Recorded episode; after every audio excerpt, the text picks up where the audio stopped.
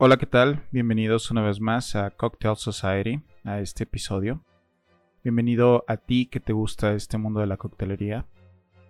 Te recuerdo que mi nombre es Iván González. Eh, me puedes encontrar en Instagram como IvánGles51. Aquí escríbeme para recomendarme algunos temas de los cuales te gustaría que tratáramos en este podcast, en este programa. También eh, para si es que quieres que grabemos algún video de los episodios anteriores que tuvimos y cualquier duda, sugerencia que tengas, pues me puedes contactar por medio de Instagram.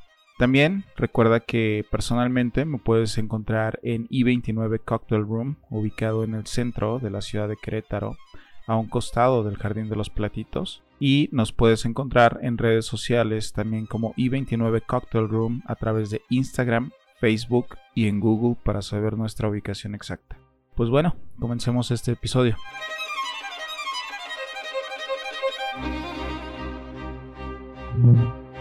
destilados y licores.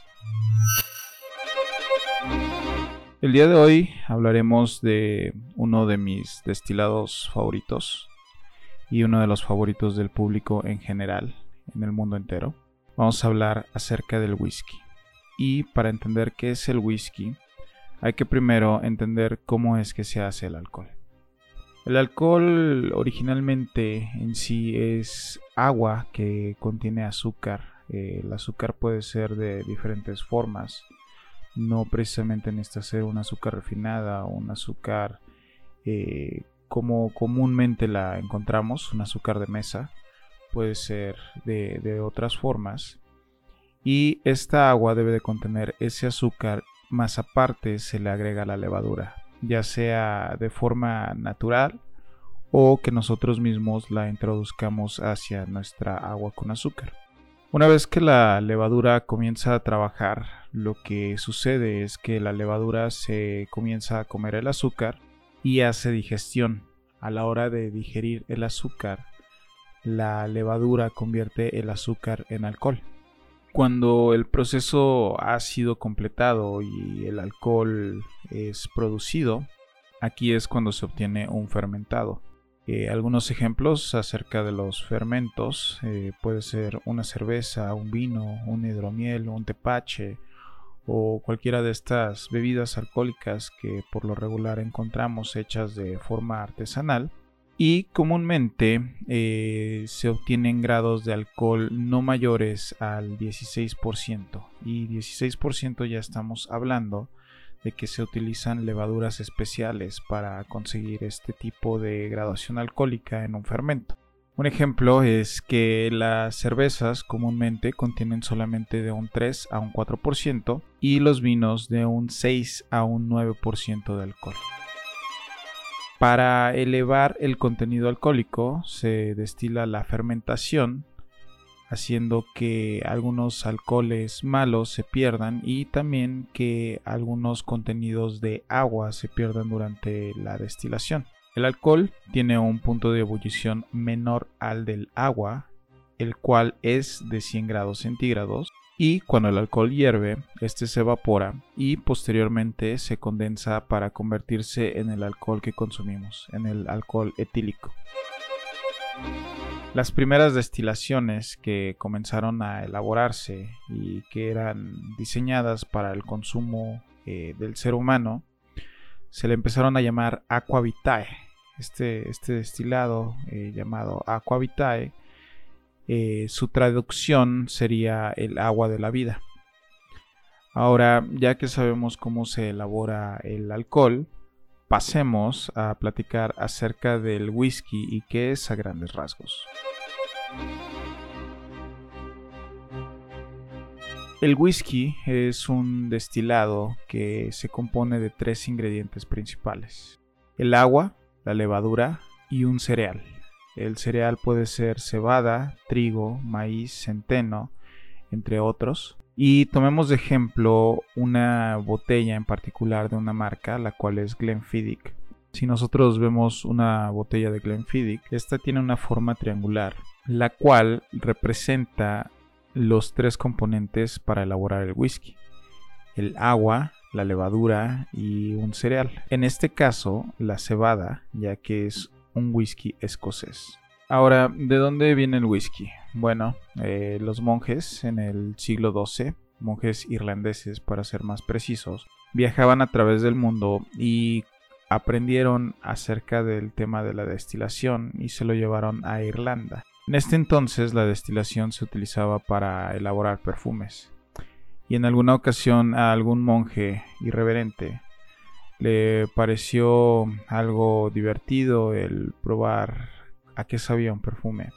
Y pronto los demás monjes descubrieron que si tomaban un perfumito se volvían un poquito más graciosos y el ambiente era más divertido. En algún punto, los monjes gaélicos, actualmente Irlanda, comenzaron a experimentar destilando cerveza y así creando un destilado conocido como Uskabat. Uskabat es gaélico para el agua de la vida, algo similar para el aqua vitae, el cual tiene el mismo significado, tanto Uskabat como aqua vitae significan agua de la vida. Y Uskabad eh, posteriormente fue abreviado a la palabra whisky. Los monjes irlandeses o monjes gaélicos comenzaron a elaborar el whisky para beberlo entre ellos y poco tiempo después este destilado, el whisky, comenzó a abrirse paso entre las calles para ser consumido por gente no perteneciente a un monasterio o a alguna asociación religiosa. En el siglo XVI, el rey en Irlanda comienza incluso a dar licencias para que la gente común comenzara a destilar. Y precisamente el primero en obtener una de estas licencias para poder destilar es Sir Thomas Phillips. Sir Thomas Phillips era dueño de tierras en un poblado llamado Bushmills y es aquí donde nace una de las marcas de whisky más antiguas, si no es que de hecho la marca de whisky más antigua. Y eh, con esto, eh, pronto, debido a la proximidad entre Irlanda y Escocia, los escoceses comenzaron a replicar los métodos de destilación elaborada por los monjes irlandeses de la época y ellos comenzaron a hacer su propio whisky en Escocia. Tanto es el éxito del whisky en Escocia que el rey James IV o Jacobo IV como lo queramos llamar en 1493 descubre el whisky él se encontraba haciendo un viaje hacia la zona de Islay, que actualmente es una de las cinco regiones que elaboran whisky en Escocia. Y descubre ahí en ese viaje el whisky. Posteriormente, unos tres años después, en 1496, viaja directamente al poblado de Inverness para regresar con un cargamento de whisky hacia su palacio en Glasgow y él se convierte el primer embajador de whisky ya que en esta ocasión él comienza a promocionar el producto con toda la gente noble y con toda persona que visitaba su palacio, haciéndole saber que él era un amante del whisky y que existía esta bebida que se elaboraba en Escocia. Para entender un poquito de cómo era el whisky, cómo fue evolucionando en esta época, en el siglo XV, el whisky no era como hoy en día lo conocemos. Eh, se utilizaban varios cereales para su elaboración, incluso uno de los cereales más utilizados en esa época era la avena, ya que era fácil de cultivar y de cosechar y también eh, para elaborar el whisky, para tener estos niveles de azúcares, se utilizaban otros ingredientes como eh, frutas a la hora de la fermentación e incluso en algunas ocasiones en lugar de utilizar agua se utilizaba leche. Con esto, ¿qué es lo que vemos? Es el hecho de que en esa época la destilación no era tan controlada, la forma de elaborar whisky no era tan controlada, era muy de estilo libre. Y tanto es así que incluso el whisky en algún momento pues llegaba a ser elaborado de tan mala calidad que llegaba a causar la muerte de toda aquella persona que lo probara en aquella época. Sin embargo, el whisky eh, levantaba pasiones, incluso fue el causante de varias protestas sanguinarias, eh, tanto en Escocia como en Irlanda y en Estados Unidos. Eh, una de ellas fueron las protestas en contra de los impuestos que se le agregaron al whisky en Escocia en el año de 1725 en la ciudad de Hamilton. Esto sin duda alguna ocasionó también algunos cambios, ya, que cobraron impuestos sobre el whisky, sobre su elaboración y comercialización. Forzó a que algunos destiladores emigraran hacia algunas partes remotas de Escocia. Para ser más precisos, eh, se empezaron a mudar hacia las partes altas de Escocia, hoy en día conocido como los Highlands, ya que ahí eh, empezaron a comenzar a establecer sus destilerías ilícitas. Una de ellas, una destilería de estas ilícitas muy famosas, de hecho es The Glenlivet. Esta marca que conocemos hoy en día y que es muy famosa, pero en la época era una destilería clandestina. Y de hecho así continuó hasta que en una ocasión el dueño de la marca, el dueño de la destilería, eh, fue al palacio en Glasgow y le ofrece al rey su producto para que éste brinde. Cuando el rey prueba de Glenlivet, simplemente ya no quería probar otra cosa que no fuera este whisky y de hecho se comenta que él lo declaró por muchas ocasiones que él no bebería otro whisky si no era de esta marca, si no era esta preparación, esta elaboración. Cabe destacar aquí algo importante, hablamos mucho de lo que sucedía tanto en Escocia como en Irlanda a la vez, pero también ya para el siglo XVIII ya habían bastantes inmigrantes escoceses e irlandeses que se estaban mudando a las 13 colonias de los Estados Unidos. De regreso a Irlanda en el siglo XVIII, las ventas de whisky comenzaron a elevarse tanto que los destiladores comenzaron a agregar agua para diluir su whisky. Esto para obviamente obtener mejores ganancias, hasta que de hecho el rey fue el que detuvo este tipo de cosas. Hay una ley eh, la cual entró en efecto en ese mismo siglo, el cual estableció que el whisky no debería de ser cortado, o lo mismo que no debería de ser diluido, eh, no se le debía de agregar agua. Esto obviamente causó eh, que el whisky eh, tuviera, por así decirlo, un estándar de calidad. En 1979 existían alrededor de 1228 destilerías en Irlanda. Con esta ley que impedía que se diluyera el whisky, de hecho, solamente quedaron 32 para el año 1821. ¿Qué sucedió? Obviamente eh, muchas de estas destilerías simplemente quebraron debido al tema de los impuestos y debido a que también no podían diluir su whisky con agua. Esto causó que el producto en Irlanda fuera más controlado y de mejor calidad. Y de hecho, para ese año, eh, simplemente el rey decidió eh, reformar la ley sobre los impuestos al whisky, haciendo que el whisky fuera comercializado de una forma más grande.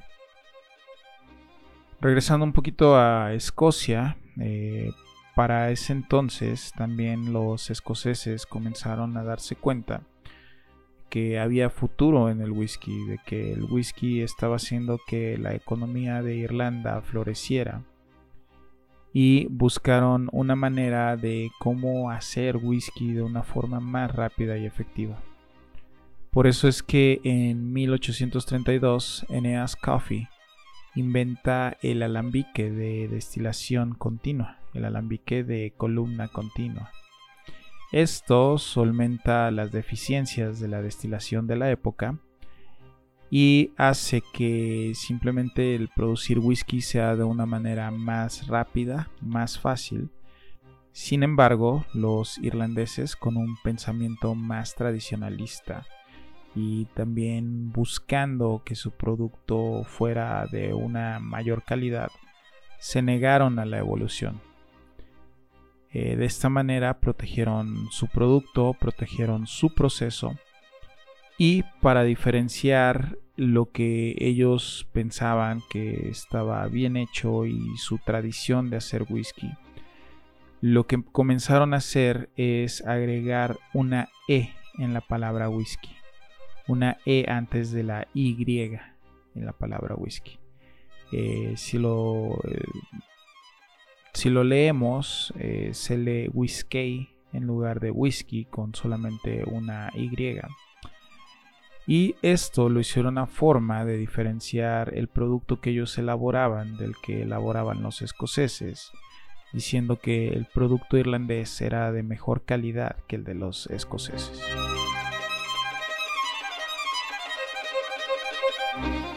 ¿Qué es eh, lo que sucedió también con esta forma de destilar whisky, con esta revolución?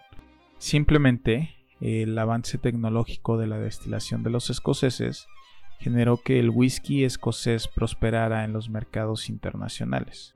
Esto, aunado a la guerra de independencia y la guerra civil que se comenzó a vivir en Irlanda al poco tiempo, afectó de manera masiva a la industria del whisky irlandés y permitió que el whisky escocés se posicionara como el número uno en todo el mundo. De vuelta a las 13 colonias en Estados Unidos y con la historia de migración que caracteriza a este país, a Estados Unidos, se comenzaron a tomar las prácticas de destilación tanto de los irlandeses como de los escoceses, pero con materias primas un poco más fáciles de cultivar en Estados Unidos, como lo es el maíz, el centeno y o el trigo. Ya que en realidad Estados Unidos no se caracteriza por producir tanta cebada, sí se caracteriza por producir maíz y es un cereal que se daba y hoy en día todavía se sigue dando en gran parte del continente americano y al cual Estados Unidos tenía acceso en lo que en esa época eran todavía las 13 colonias. La gente de Estados Unidos comenzó a elaborar el whisky americano a partir del maíz, aunque en realidad cabe mencionar que el whisky americano original era elaborado de centeno, el rye whisky como se le conoce hoy en día, y que también lo vemos con el tema del whisky canadiense. El whisky canadiense también está mayormente elaborado con centeno. El whisky de centeno es en realidad el whisky americano por tradición. Ahora, con lo ya comentado, les voy a preguntar algo. ¿Alguien se ha dado cuenta que hay whiskies americanos que se escriben con E, como Jim Beam o Wild Turkey? Estos se escriben whiskey y son bourbons, pero a su vez también hay whiskies americanos que solo se escriben con la I de la forma escocesa, como lo es Maker's Marks o George Dickel.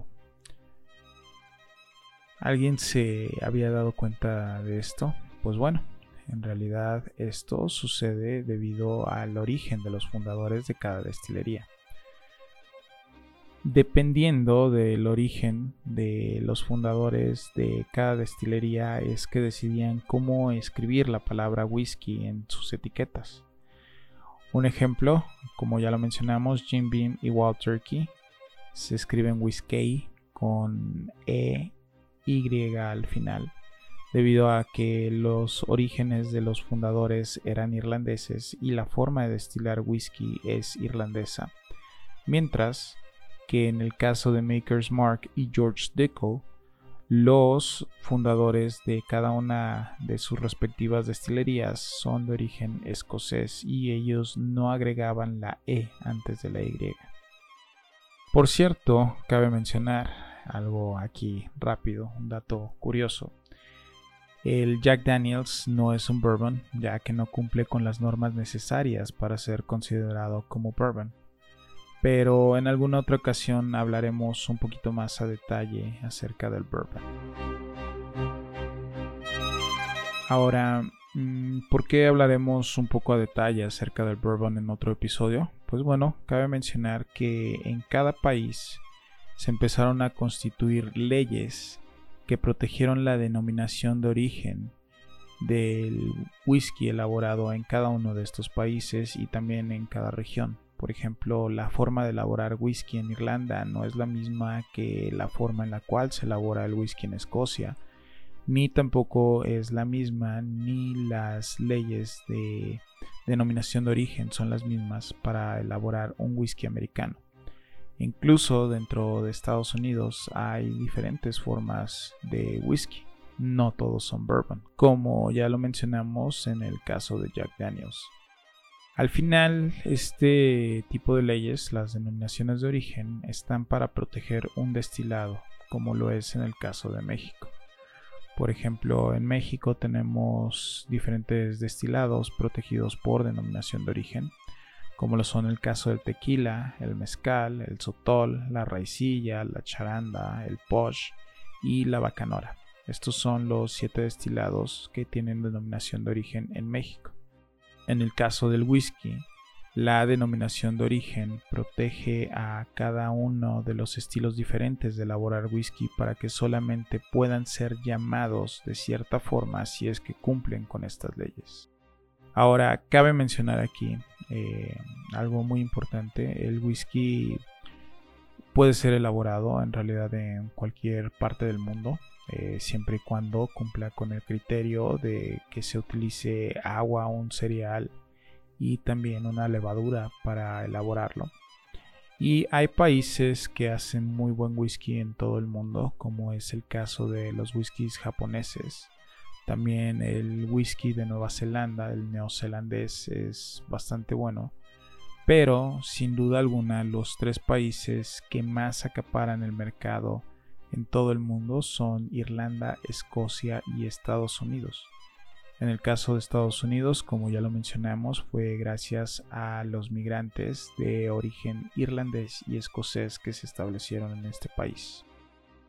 Por cierto, al que me diga que el bourbon y el whisky americano no son whiskies después de haber escuchado este episodio, en realidad no entendieron nada ya que para elaborar un whisky solamente se necesita agua, levaduras y un cereal para elaborarlo. En un futuro hablaremos a profundidad acerca de cada estilo de whisky, pero por el momento este fue el whisky y su historia a grandes rasgos.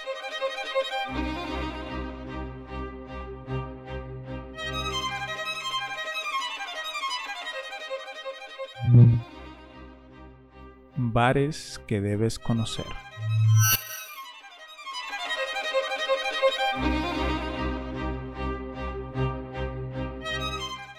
Vamos a hablar el día de hoy acerca de un bar que me llama mucho la atención, que siempre lo ha hecho. Un bar hermoso, un bar eh, un poquito infravalorado en el mundo de la coctelería pero que vale demasiado la pena conocer. El nombre de este bar es Canon Whiskey and Bitters Emporium.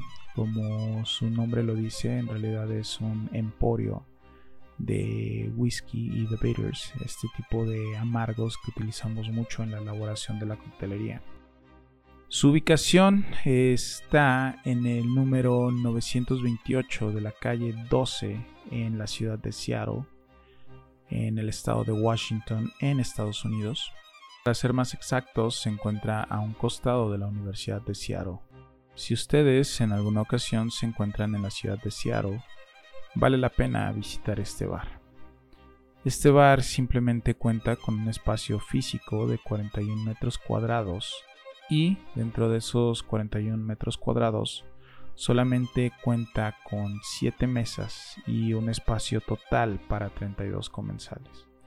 No se permiten mesas mayores de 4 personas, entonces les recomiendo que solamente vayan ustedes con un acompañante o máximo 3 personas. Y el programa está a cargo de Jamie Woodrow, eh, quien es uno de los dueños de Canon. Él es de origen canadiense y cuenta con más de 30 años de experiencia dentro del mundo de alimentos y bebidas. La barra eh, físicamente cuenta con dos unidades cocteleras, las cuales también atienden a 11 personas sentadas en la misma barra más la gente sentada en el salón. Como ya lo mencionamos, es, un total de 32 comensales. Un detalle particular eh, de esta barra, de la construcción de esta barra, es que la pared eh, donde reposan las piernas de los comensales cuando están sentados está forrada con el libro de coctelería favorito de Jamie Woodrow, el cual es The Harry Johnson's Bartender's Manual, del siglo pasado, de 1885 para ser más precisos. Y este es un detalle que se ve bastante elegante, bastante bonito y que hay que prestarle atención cuando uno se sienta en esa barra. Una de las cosas que más llama la atención acerca de Canon es que cuenta con una selección de más de 4.000 etiquetas de destilados y licores. Sí, 4.000 más de 4. Em, estas eh, botellas de destilados y licores se encuentran acomodados eh, a forma de biblioteca eh, dentro de todo el bar. Incluso cabe mencionar que en el baño hay botellas de destilados y de licores. Canon cuenta con un sistema tipo biblioteca para poder localizar sus botellas de destilados y de licores. La selección es vasta y no solo cuenta con diferentes etiquetas de diferentes marcas, sino que también cuenta con etiquetas de la misma marca de un destilado o de un licor, pero de diferentes años. Un ejemplo, eh, Jamie Woodrow es un amante del chartreuse cuenta con diferentes estilos de chartreuse, no nada más el verde, el amarillo, sino dentro de esa variedad cuenta con diferentes añadas de chartreuse verde.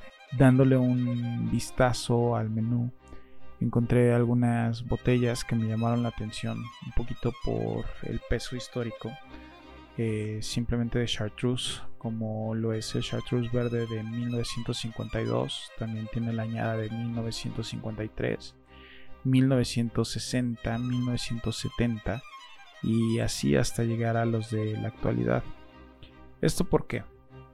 Simplemente esto a nosotros como comensales nos permite el probar la evolución de cada etiqueta a través de los años porque lo notemos o no, eh, los destilados van cambiando con los años. A pesar de que algunas recetas se mantienen como originalmente se mantenían, o eso es lo que se intenta. Cabe mencionar que pues también la materia prima para elaborarlos eh, a través de los años cambia debido a cambios físicos en el terruño en el que fueron cosechados o demás. La lista del capitán o la lista de destilados cuenta con 184 páginas eh, para acomodar estos más de 4.000 eh, diferentes etiquetas de destilados y de licores.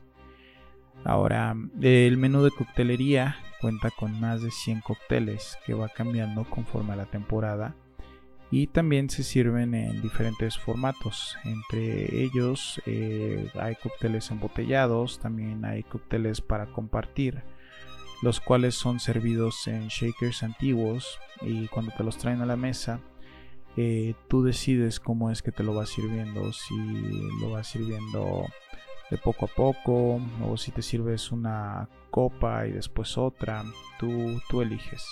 El menú también cuenta con whisky flights, lo cual son degustaciones de whisky, en los cuales básicamente tú puedes elegir entre diferentes estilos de whisky a probar.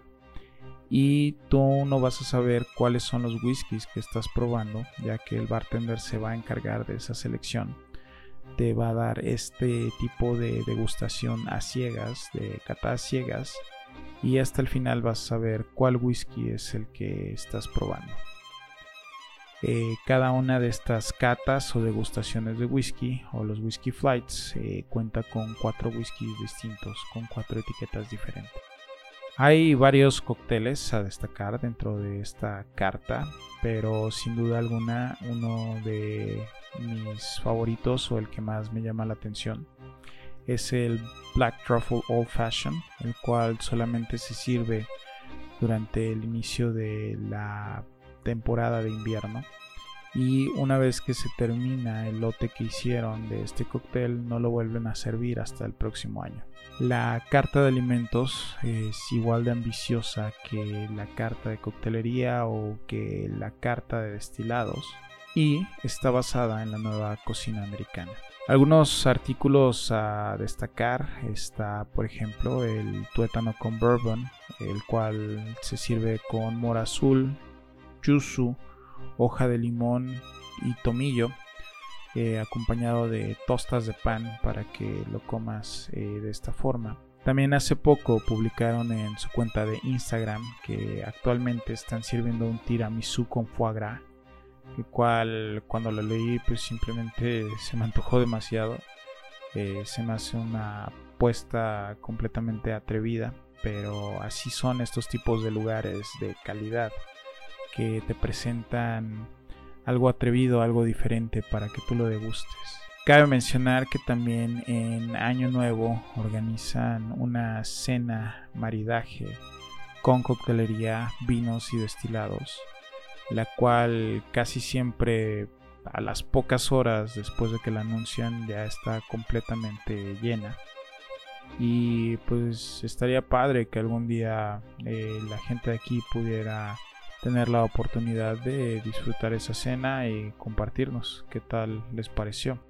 Como dato curioso, como ya lo mencionamos, Canon cuenta con más de 4.000 etiquetas diferentes de destilados y de licores y esto hace que ellos cuenten incluso con más etiquetas de whisky que el propio Museo de Whisky de los Estados Unidos. Y cabe mencionar que la colección de whisky de Canon sigue aumentando con el paso de los años. Entre los distintos premios que ha ganado Canon a través de los años, Cabe destacar que fue nombrado el sexto mejor bar del mundo en el año 2014 por la aclamada lista de The World's 50 Best.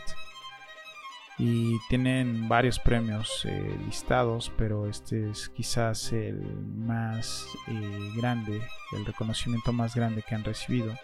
También han recibido premios que destacan eh, la calidad de bartenders que trabajan o que han trabajado detrás de esta barra y que destacan la selección de sus destilados. Eh, Canon sacó su libro escrito por Jamie Boudreau en el año 2016, el cual también es una lectura que les recomiendo. Ahí podemos encontrar un poco la historia de este tan bonito bar y aparte de la historia podemos también encontrar algunas de las recetas de los cócteles que elaboran, los cuales la verdad se me hacen bastante creativos. Puedes seguir a Canon en sus redes sociales, los puedes encontrar en Instagram como Canon Seattle, eh, también en Facebook eh, bajo el mismo nombre, Canon Seattle, y su página de internet está como canonseattle.com. Espero que esta recomendación de este bar te haya servido eh, para alguna ocasión en la cual te encuentres en Seattle, en el estado de Washington, en Estados Unidos. Y si así es, compártelo con nosotros qué tal fue tu experiencia.